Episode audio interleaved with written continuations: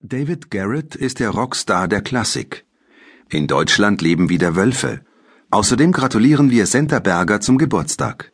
Hören Sie zu diesen Themen drei kurze Texte. Zu jedem Text gibt es eine Frage. Antworten Sie am Ende des Textes nach dem Signal. Danach hören Sie die richtige Antwort zur Kontrolle. Möchten Sie mitlesen? Die Texte finden Sie in Ihrem Begleitheft. Text 1 Wer war David Garretts erster Geigenlehrer? Wer ist eigentlich David Garrett? Was für ein Mann. Er sieht nicht nur aus wie ein Fotomodell, er spielt auch noch fantastisch Violine. Bis April 2010 konnte man seinen Namen im Guinness Buch der Rekorde finden, als schnellster Geiger der Welt. In nur 65,26 Sekunden hat David Garrett den Hummelflug des russischen Komponisten Rimsky-Korsakow gespielt. Auch wenn aktuell der Brite Ben Lee schneller ist, Garrett wird immer populärer. Schon mit vier Jahren hat der Sohn eines Deutschen und einer US-Amerikanerin angefangen, Geige zu spielen. Sein Vater war sein erster Lehrer. Einfach war seine Jugend nicht.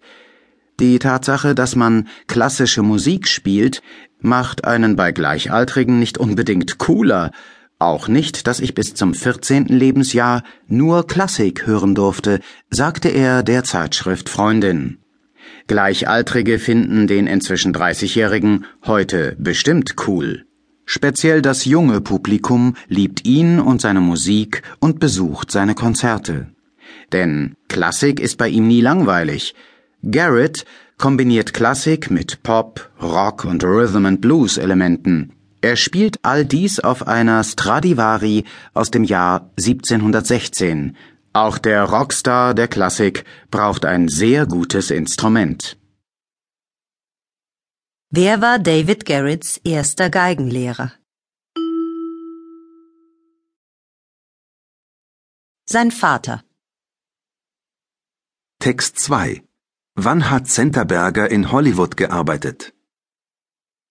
Herzlichen Glückwunsch, Senta Berger. Ihre Eltern haben es nicht immer leicht mit ihr gehabt. Senta Berger hat als Jugendliche dreimal die Schule gewechselt. Auch die Schauspielschule musste sie noch während ihrer Ausbildung verlassen. Sie hatte in dem Film The Journey mitgespielt, ohne den Schuldirektor zu fragen. Schlimm für ihre Karriere war das nicht. Wenig später wurde die Schauspielerin das jüngste Mitglied des Wiener Theaters in der Josefstadt. Bald spielte sie in populären Filmen wie Es muss nicht immer Kaviar sein mit.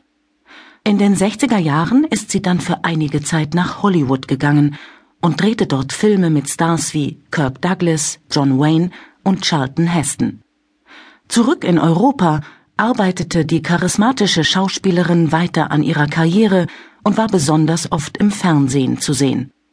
Das deutschsprachige Publikum liebt besonders die Kultserie Kier Royal. Zuletzt drehte sie das Liebesdrama Satte Farben vor Schwarz zusammen mit Bruno Ganz. Ihre eigene Liebe ist kein Drama, Seit mehr als 40 Jahren ist Berger mit dem Filmregisseur Michael Verhöfen verheiratet, mit dem sie zwei Söhne hat.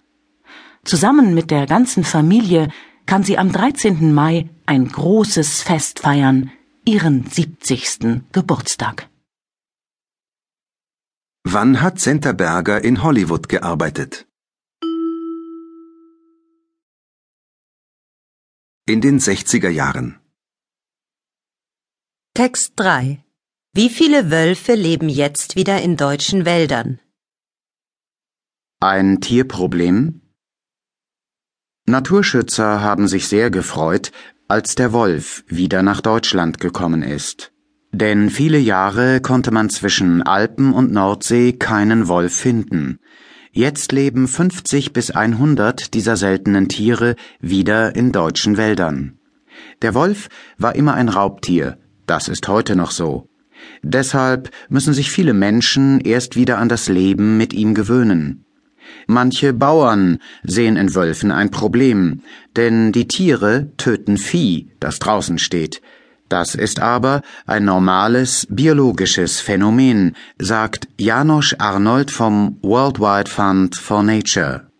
Dieses Vieh ist für Wölfe eine Einladung zum All-You-Can-Eat-Buffet, sagt der Experte. Das Problem ist also nicht der Wolf.